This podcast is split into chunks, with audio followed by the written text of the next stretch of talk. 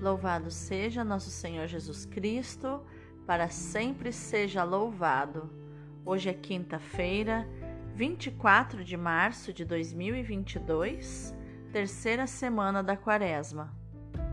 Santa Catarina da Suécia, patrona das virgens e intercessora contra o aborto, rogai por nós. A primeira leitura é do livro do profeta Jeremias, capítulo 7, versículos do 23 ao 28. Assim fala o Senhor: Dei esta ordem ao povo, dizendo: Ouvi a minha voz, assim serei o vosso Deus, e vós sereis o meu povo, e segui adiante por todo o caminho que eu vos indicar para serdes felizes. Mas eles não ouviram e não prestaram atenção. Ao contrário, seguindo as más inclinações do coração, andaram para trás e não para frente, desde o dia em que seus pais saíram do Egito até o dia de hoje. A todos enviei meus servos, os profetas, e enviei-os cada dia, começando bem cedo, mas não ouviram e não prestaram atenção. Ao contrário, obstinaram-se no erro, procedendo ainda pior que seus pais. Se falares todas essas coisas, eles não te escutarão, e se os chamares, não te darão resposta. Dirás então: Esta é a nação que não escutou a voz do Senhor, seu Deus, e não aceitou correção. Sua fé morreu foi arrancada de sua boca. Palavra do Senhor, graças a Deus. O salmo de hoje é o 94. Oxalá ouvisseis hoje a voz do Senhor, não fecheis os vossos corações. Vinde, exultemos de alegria no Senhor, aclamemos o rochedo que nos salva. Ao seu encontro caminhemos com louvores e com cantos de alegria o celebremos. Vinde, adoremos e prostremo-nos por terra e ajoelhemos ante o Deus que nos criou, porque Ele é o nosso Deus, nosso pastor, e nós somos o seu povo e seu rebanho, as ovelhas que conduz com sua mão. Oxalá ouvisseis hoje a sua voz não fecheis os corações como em, como em Meriba, como em massa no deserto aquele dia em que outrora vossos pais me provocaram, apesar de terem visto as minhas obras. Oxalá ouvisseis hoje a voz do Senhor, não fecheis os vossos corações. O evangelho de hoje é Lucas capítulo 11, versículos do 14 ao 23. Naquele tempo, Jesus estava expulsando um demônio que era mudo. Quando o demônio saiu, o mudo começou a falar e as multidões ficaram admiradas. Mas alguns disseram: É por Beuzebu, o príncipe dos demônios, que ele expulsa os demônios. Outros, para tentar Jesus, pediam-lhe um sinal do céu, mas conhecendo seus pensamentos, Jesus disse-lhes: Todo reino dividido contra si mesmo será destruído, e cairá uma casa por cima da outra. Ora, se até Satanás está dividido contra si mesmo, como poderá sobreviver o seu reino? Vós dizeis que é por Beuzebu que eu expulso os demônios. Se é por meio de Beuzebu que eu, que eu expulso demônios, vossos filhos os expulsam por meio de quem? Por isso, eles mesmos serão vossos juízes. Mas, se é pelo dedo de Deus que eu expulso os demônios, então chegou para vós o reino de Deus. Quando um homem forte e bem armado guarda a própria casa, seus bens estão seguros. Mas quando chega um homem mais forte do que ele, vence-o, arranca-lhe a armadura na qual ele confiava e reparte o que roubou. Quem não está comigo está contra mim, e quem não recolhe comigo dispersa. Palavra da salvação, glória a vós, Senhor. Então, Quais os ensinamentos de inteligência emocional e espiritual nós podemos encontrar nos textos de hoje? Ao condenar o formalismo do culto, o profeta Jeremias condena, sobretudo, a surdez de Israel à voz de Deus, escutada no momento da aliança no Monte Sinai por Moisés. Só na escuta o povo de Israel pode conhecer o seu Deus, diferente de todas as outras divindades. Por isso, o primeiro mandamento é: escuta Israel, que é o Shema Israel. Os verdadeiros profetas apelam continuamente a essa escuta. Os falsos profetas fazem outros apelos. A opção por ouvir uns ou ouvir outros determina para cada um a vida ou a morte. O texto da primeira leitura está dividido em três partes. As duas primeiras têm uma estrutura idêntica. Para corresponder o ouvir do versículo 23 e o envie do versículo 26, tem dois eles não ouviram, nos versículos 24 e 26. Isso significa que não há sinal de arrependimento, de conversão. Na terceira parte, enquanto o povo recai na idolatria e volta a ser espiritualmente escravo do Egito, o profeta permanece fiel à sua vocação. Enquanto ele denuncia essa situação, partilha com Deus o sofrimento de ser recusado, de ser ele mesmo acusado de impostor pelos mentirosos. Já num prenúncio da, do que vai acontecer com Jesus, alguns séculos depois. Já no Evangelho, Jesus tinha acabado de ensinar aos seus discípulos o Pai Nosso, a oração modelo de toda a oração cristã a oração que abre o coração ao Espírito Santo, como nos diz o versículo 13. O reino já é uma realidade presente na terra e acontece uma cura. O povo simples se enche de admiração, mas há quem pense de modo diferente, como nós vemos no versículo 14 e seguintes. Temos assim como na primeira leitura, duas atitudes contrastantes. Uns ficam admirados porque intuem uma extraordinária presença de Deus no mundo, outros acusam Jesus de blasfêmia e de aliado do diabo. Jesus responde de modo incisivo, deixando os ouvintes concluírem que Satanás não combate contra si mesmo. Sendo assim, a conclusão só pode ser a do simples. Está aí o dedo de Deus. Essa expressão lembra os prodígios realizados pela mão de Moisés no tempo do Êxodo. Para que não restem dúvidas, o próprio Jesus conclui: O reino de Deus já chegou até vós, no versículo 20. A expulsão dos demônios prova essa presença do reino, prova o começo de uma nova época de liberdade para quem escolher a alegre notícia trazida por Jesus. Agora, meditando mais a fundo, né, nós temos a expressão de Deus: Ouvi a minha voz, nos diz o Senhor.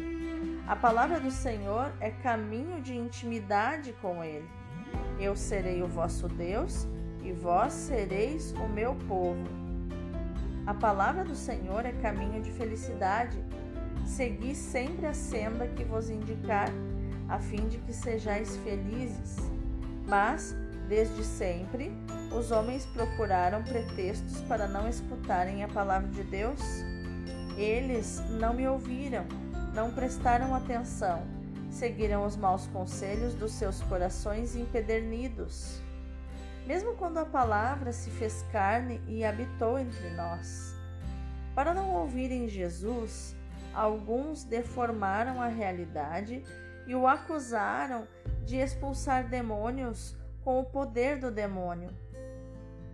O pai da mentira sugere pensamentos errados, insinua dúvidas e suspeitas.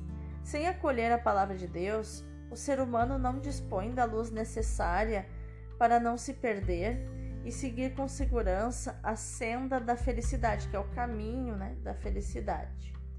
Sem a palavra de Deus, o homem não dispõe da força necessária para vencer o homem armado que guarda a porta da sua casa, seguro de o ter vencido e encaminhado definitivamente para a perdição, o demônio. A palavra de Deus, em última análise, é Jesus, o vencedor do demônio. Por isso pode afirmar: quem não está comigo está contra mim, e quem não junta comigo dispersa. Que possamos, no dia de hoje, escutar a palavra do Senhor e ponhamos nela a nossa esperança nos combates da nossa vida. Se escutarmos o Senhor, recolheremos com Ele e não dispersaremos. É confortante saber que Jesus é mais forte que o demônio, mais forte que o mundo, mais forte do que qualquer tentação. Com Ele, a vitória é certa, apesar da dureza das batalhas. Afinal, só Ele é o Senhor. Como seres humanos, somos criaturas frágeis, cansados, fatigados. Cansados pela luta contra o mal ou porque somos vítimas do mal. Fatigados por causa do peso da nossa carne débil, das culpas. Cristo, que vem a nós na Sua palavra e na Eucaristia, é o homem forte com quem podemos vencer. Na Sua misericordiosa bondade, convidamos por fracos e pecadores que sejamos, convida a todos os seres humanos, também os que não o conhecem e que são indiferentes também, e mesmo aqueles que o odeiam. Ele fala amorosamente: Vinde a mim, todos vós que estáis cansados e oprimidos, e eu os aliviarei. Aprendei de mim, que sou, que sou manso e humilde de coração, e achareis alívio para as vossas almas, pois o meu jugo é suave e o meu fardo é leve. Vamos, pois, ao Senhor, acolhamos a Sua palavra, acolhamos a Ele, que é o mais forte. Vamos orar? Senhor Jesus, Enche-nos de consolação sabermos que és o mais forte e que contigo não há dificuldade ou provação que, nós, que não possamos vencer. Diante de ti, o demônio não passa de um pobre diabo e o mundo é vencido porque tu o venceste. Venha a nós na tua palavra poderosa, venha a nós na Eucaristia, pão dos fortes. Faz em nós a tua morada e fica conosco, Senhor, que jamais nos separemos de ti e a vitória é certa. Amém. E um detalhe que eu gostaria de esclarecer no Salmo é que tem a palavra Oxalá. No Brasil, é, existe uma religião que usou essa palavra, né? é uma religião que tem é, origem é, nas coisas da cultura afro, né? Que é a Umbanda, e que usa essa palavra Oxalá para chamar a Deus na linguagem deles. Mas aqui no Salmo, esse Oxalá não tem nada a ver com este Oxalá da Umbanda, para quem tiver essa dúvida, né? Porque é uma coisa, é uma palavra muito conhecida, mas pouco conhecida da língua portuguesa.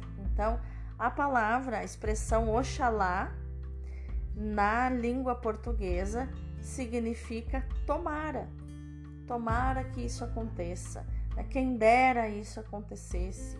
É uma expressão é, parecida, é, semelhante a essa que eu falei. Não, nada tem a ver com uma entidade, uma divindade é, idolatrada lá pela por esta seita, por essa religião, tá bom? E para que nós possamos contemplar a liturgia de hoje, nessa nossa, nesse nosso devocional, que é uma lexio divina, né? Que é uma leitura orante da palavra. Tem, toda leitura orante tem a parte da contemplação, tem a meditação, tem a oração, tem a contemplação e tem a ação. Então, aqui na, na nossa contemplação de hoje, é, nós podemos pensar né, que quando não há nada no coração que não pertença totalmente ao nosso Senhor, porque este coração é, mesmo se deu com seus afetos e os seus desejos. Nosso Senhor mesmo é o forte armado que guarda o seu bem com um cuidado ciumento. Em resumo, é preciso ver neste Evangelho de hoje um convite a velar pelos interesses da nossa alma. É preciso fazer isso com solicitude, nos armando com armas tão poderosas que nenhuma outra possa triunfar sobre essas armas. Não é preciso, portanto, colocar a própria confiança na própria virtude, na própria energia. Não é por força nem por poder, é pelo espírito. A concupiscência da carne, que são os nossos desejos, é que é aquele pecado permanente que muitas que frequentemente a gente tem que confessar porque ele nos visita frequentemente, que a concupiscência da carne, a concupiscência dos olhos. E, e o demônio tem facilmente razão sobre estas armas e derivam da confiança em si mesmo e do orgulho. A graça é a muralha invencível entre todas, e não se entra na praça forte senão pelas intenções sobrenaturais e a vida em nosso Senhor, na submissão aos nossos superiores, às nossas regras, a toda a vontade divina. A união ao nosso Senhor é acrescida pelo laço da afeição quando uma alma se deu sem reservas ao coração de Jesus, a sua causa se torna a causa de nosso Senhor. Quanto mais o dom de si mesmo for completo e generoso, mais assegura este socorro poderoso contra o qual vem quebrar-se as paixões e os embustes, as mentiras do inimigo. Quem não está comigo é contra mim, e quem não recolhe comigo dispersa. Que esta seja a nossa ação do dia de hoje. Meditar, proclamar e viver essa palavra de Mateus 11, 23, que diz: Quem não junta comigo, dispersa. Deus abençoe o teu dia.